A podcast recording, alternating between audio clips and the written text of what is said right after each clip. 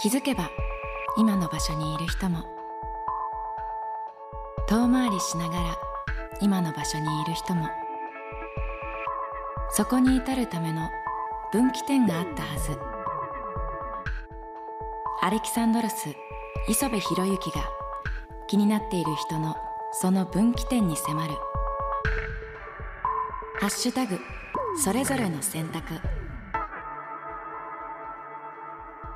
今回のお相手はジョージ・ウィリアムズです。まず明けましておめでとうございますおめでとうございます。今年もよろしくおよ願いいたしまますす。光栄ですよ。嬉しい。ありがとう。いやそう言ってもらえてこっちが嬉しいですよまさか俺がジョージにインタビューする日が来るなんて そうだよね。思わなかったし、そしかもこう全部日本語でっていうのもすごくそうだ。俺たちいつも英語で会話してるもんね。そうなんですよねだから珍しい逆に新鮮というかレア。レアですよ、うんレアですよ。はい、もう今や普通に飲み仲間としても講師ともどもにお世話になってるジョージですけども、最近では去年の10月に我々が出演しているパナソニックの新 CM リリース記念で行った YouTube ライブでジョージに司会進行をやってもらいましたもう光栄だった僕はね。いやいろんな人たち、アレクサンドロスでいろんな人たち呼べるんじゃないですか。ええどうして僕を呼ぶんですか？嬉しいですよ。いやいやありがとう。ももっと有名な人はいるのに。いやいやいやいやいややっぱジョージはねいつかこうまあ普段はこう飲みながら語り合う仲ですけども、ぜひ皆さんにもジョージのこういろいろ知ってもらいたいなという気も、まあもちろん知ってる人もね多いと思うんですけどすで、にまあでも改めてこういう話をジョージとできるということですごく嬉しく思ってるんですが、はい。俺らって初めて出会ったのっていつでしたっけ？あのね。番組？そう番組の収録、テレビでうん。M1 だったのかな、そうだよね。だと思う。で、うん。すごい覚え覚えてるのがそのあの渋谷の路上はいはい。に案内してもらって、うんいや、うん。俺たちここではい。結構ライブやってたんだよとか、はいはいはい。すごく印象に覚えてるのが当時多分ヒロは福岡にうん。いたんだよね、うんで毎週飛行機代金を払って東京に戻って、はいアレクサンドロスのみんなとそのライブのためにうん。東京に戻っているっていうの、ええそうそんです。なのあるの？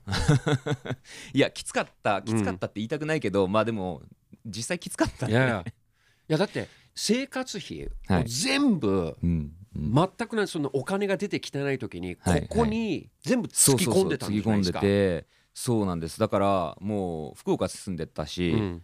ラーメンしか食べてないんですよその期間。わー安いし美味しいし。わーそれでだから3ヶ月。夢を持つ。夢を持つ。だそれねすごく僕覚えてるの、うん。この番みんな夢を持ってやってた。でうんうん。普通は福岡にはい。仕事が決まるとでバンドが東京だったら普通はね解散ですよ。普通は脱退とかなんですよ、ねえそういう人も多いですよいねでもなんか俺は一回もまあそこでやめようっていう選択肢は浮かばなかったから、まあ、だから今ここにいるんですけどねそんな話を初めて出会った番組でいきなり そんなね思い出の話をした覚えジョージがつな赤いつなぎ着てた時いやそうそうだね。覚えてますそうだね。だから僕ねうん。なんかそのまあアメリカに何年も住んでたっていうのもあって、い。弟がいたらヒロだなって思ったの、まあ実際僕い。弟いるけど、はいはい。なんていうかその日本でもあるけど日本でもない、うんあのアメリカでもあるけどアメリカ人でもない、うん。なんか僕もそういうような,、はいはい。サードカルチャーっていうかさ、うん。その間のカルチャーの中で育った人間として同はいじ匂いがしたっていうか、あーでもそう言ってもらえるのは嬉しいですね、確かにでもそうかも。でもだからここまで仲良くしてもらってるのもあるかもしれないけど、なんか最初に会った時に飲みましょうってなったんですよね。そうね。でも大体そういうのって結構社交辞令で終わることもあるじゃないですか、うん。特に仕事のな中だと、うん。でもジョージは実際そこから飲みに行ってくれたし ね夜な夜な語り合ったり ウイスキー飲みながら。それで今までこういう仲が続いてるっていうのは。家にもね来ねてくれて、全員ですよ。ご家族の皆さんと。そうねね。七面鳥食べてね。七面鳥食べて懐かしいな。ほんと七面鳥でっかい七面鳥やって。そう、ね。アルバムが1位になるとうん家でパーティーをやるっていう約束したんだよね。ああそう。そう。でそうそうそう。1位になったんですよ。そうなんですよ。ありがたいことに。しかもその約束をちゃんと覚えて実践するっていう ジョージがかっこいいですね。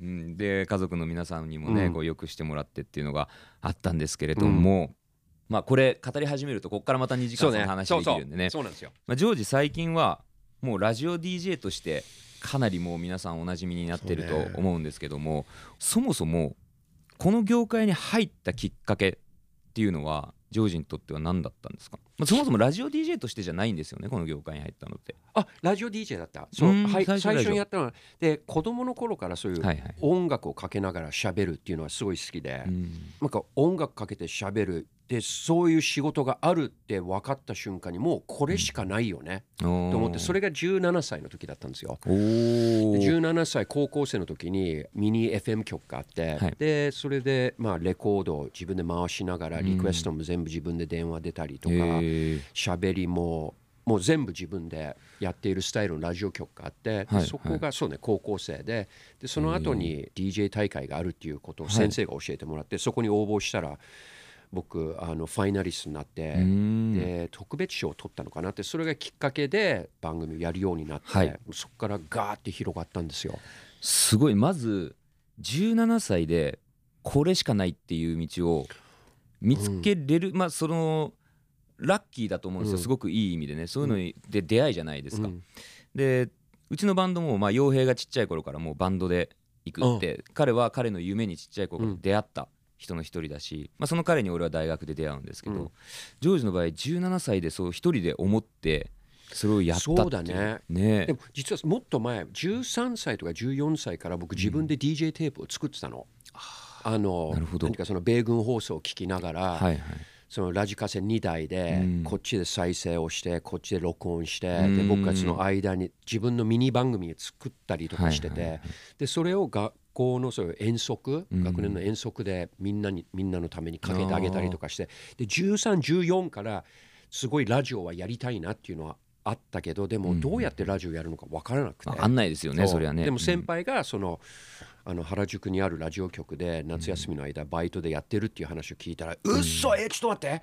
音楽かけて喋ってお金もらえるの？はいやりたい!」っていう話をしたら「OK じゃあ紹介してあげるよ」って言って。へえやっそこから始まっぱみんですよね。ぱねこう本当にやりたいことがある人ってこうやりたいことで終わらせないっていうかね、うん。なんかやっぱりそういう何でもいいから行動するっていう、うん。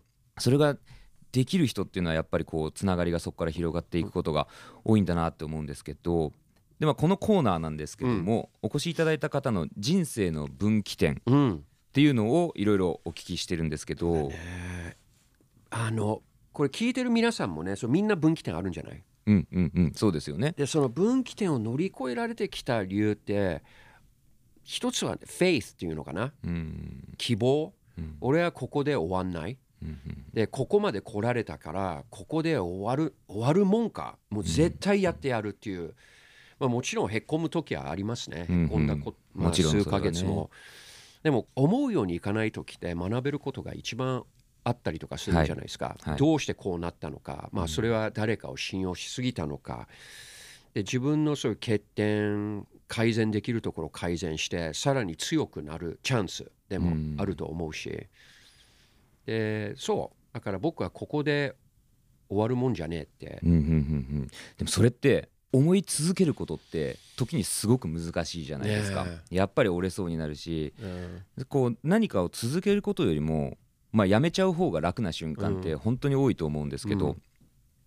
今俺聞いててオアシスのあの「Now is not the time to cry now is the うん。time to find out why」っていう歌詞がすごく俺好きでうん。なんかまあそれを考えられる人っていうのは強いだろうなって思うんですよね。うん。だからただへこむ時ももちろん必要だし、うん。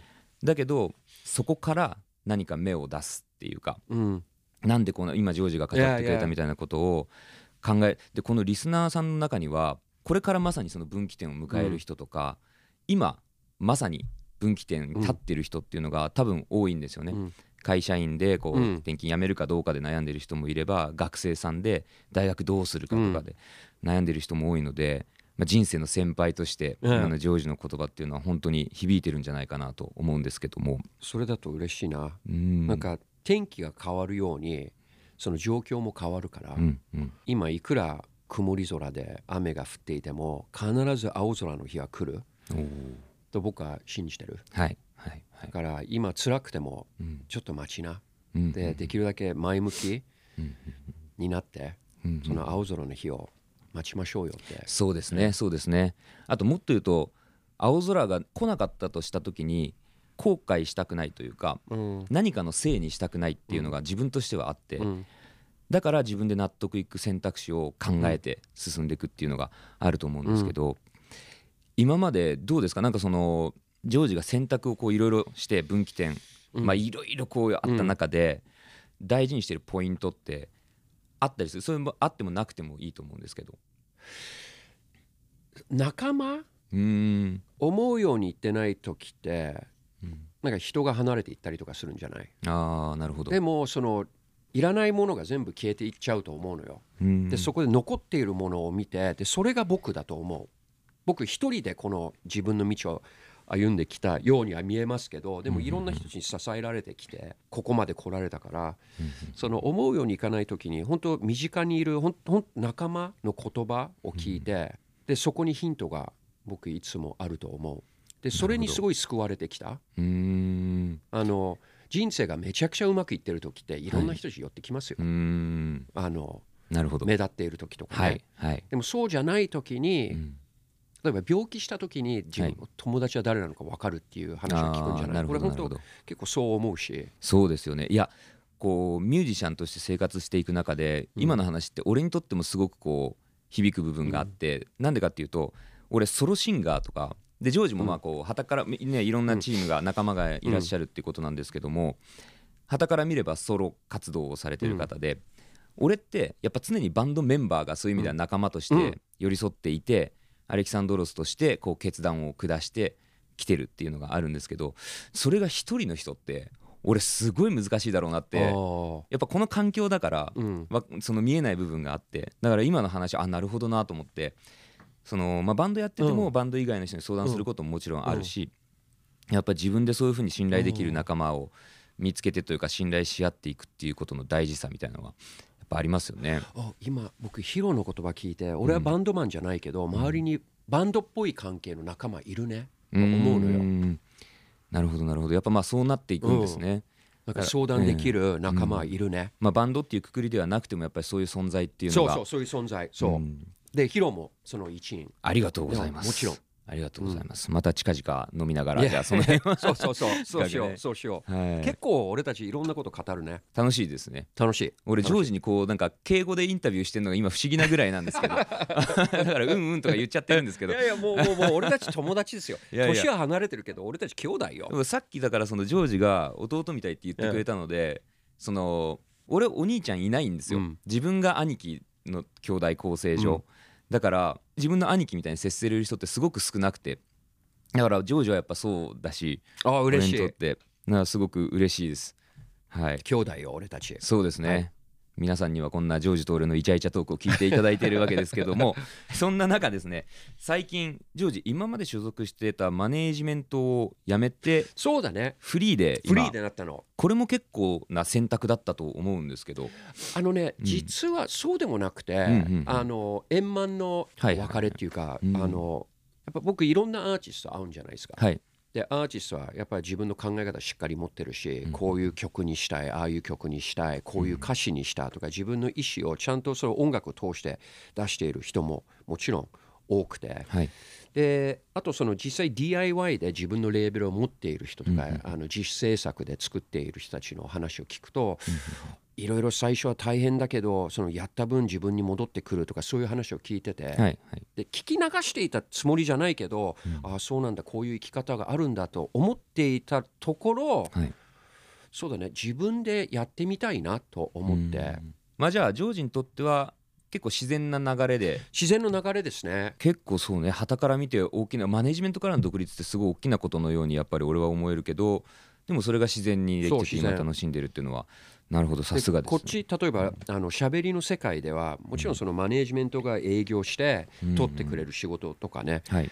今まであったけど、うん。でも基本的にそのラジオ局のプロデューサーさんの目なのかを見て、OK じゃあやりますやってくださいとか信用そのつながりでうん。横のつながりで仕事決まったりとかするからそれは僕ねもう35年のベテランでそういうつながりはありますからそうですね。それやっぱできるなと思って。うん大きいですね。ね。でまあジョージがそうやって独立して今やってるっていう流れがあって、まあ、その35年のキャリアがあってそれが実現できていると思うんですがこれね決めるの難しいと思うんですけどその35年のキャリアの中でこれを選んだから今の俺があるのかなって思うような大きい選択というか。あの一つうちあの洋服のブランドはい。やってるんじゃないですか、うんうん。でそれがコロナうん。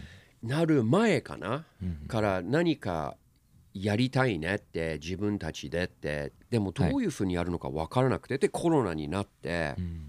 僕月曜日から金曜日の番組やっててそれも終わってうん。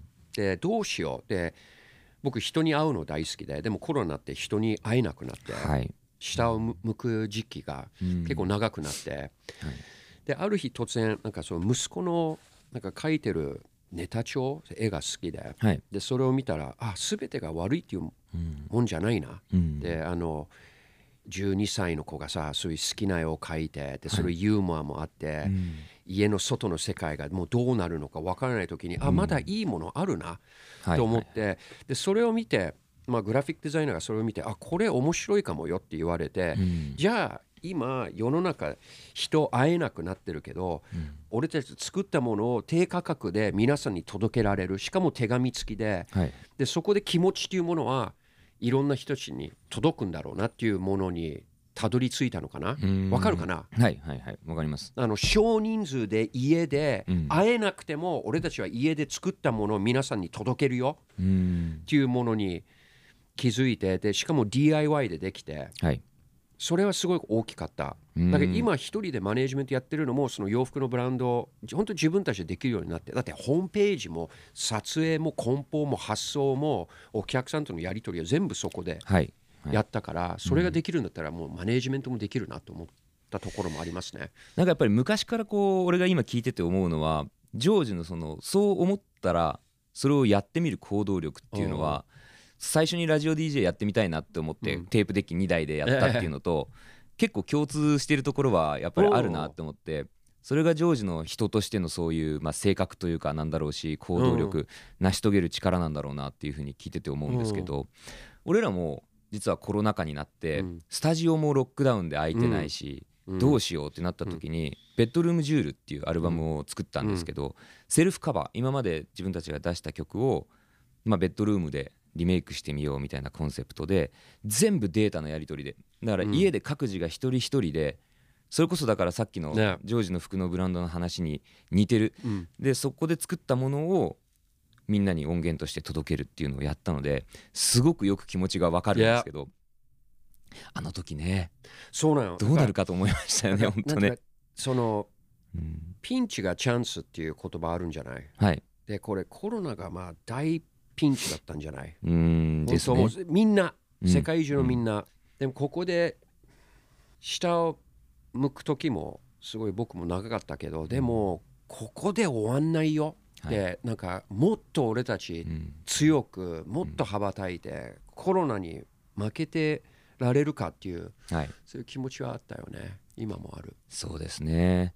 まあしかもそれは今後コロナ以外にもそうねうん各自人生の中で起こってくることかもしれないですけどやっぱりジョージ最初からねその今のこんなもんじゃないぞって負けないぞっていうのを語ってくれてましたけど、まあ、そこを持つことによってやっぱもう仕事の関係とか問わず、まあ、何事にも共通するな。やっぱそれを持ってる人は逆にどこにいても成功するというかうん。やっていける人なのかなっていうふうに思いますよね。でもさ例えば、うん僕毎回そういう分岐点来ると、はい。まあ、挫折とか、うん。いやもちろん落ち込みますよ、うん。でもそういうリスナーの皆さんも自分の人生振り返ってみてそういう挫折があって乗り越えられたんじゃない、はい。だって今ここにいるんじゃない？今皆さん聞いてるから、うんうん。だから乗り越えられたからこれからも乗り越えられる。もしかしたら自分が思っていた道をあ歩むことにならないかもしれないけど、はい。でもまだどっかの新しい道を歩むうんことになるから、はい。諦めないこと、そうですね。まあ難しい時に諦めないことって難しいけどやっぱり難しいそれをやっていかないと切り開かれないですもんね道はね。なるほどなるほど。いやすごいいい話ですね。今回めちゃくちゃ濃いですね。まあでそうねもこれヒロが声引き出してるからここまでこういう話僕あしたことない本当ですか？うんああ嬉しいです。ありがとうございます。まあまだまだ今後ね分岐点もいっぱいあるとは思うんですけど、お互いに。もう分岐点はもういい。も う本当。もうねもっとスムーズな道、お願い。お願い。それでも多分みんな思ってるけどね。でも絶対ねこれはあると思うんですけどね。常時的に今後これ俺やりたいんだよねみたいなのありますか？僕ね昔からそう音楽を紹介して喋るのが好き。はい。だからもうそれ以外正直あんま興味ない。だからそれをやりたい。はい。だからもっとやりたい。はい。僕が聴いて育った電流を感じる音楽をまたかけたい。でそのチャンスはまた来る、はい。言葉で言うことによってそのチャンス実現すると思うし。そうですね、うん。言霊ってあるなっても思うん。で、なるほどなるほど。そうなってまたアレキサンドロスいっぱいかけていただいて。スタジオに来てください。ありがとうございます、お邪魔しますということでたくさん本当にいろんな話ありがとうございまざいましたハッシュタグそれぞれの選択。アレキサンドロス磯部博之が気になっている人の分岐点をお聞きするハッシュタグそれぞれの選択。ぜひともあなたの感想をお聞かせください。次回はどんな方をお迎えするのでしょうか。どうぞお聞き逃しなく。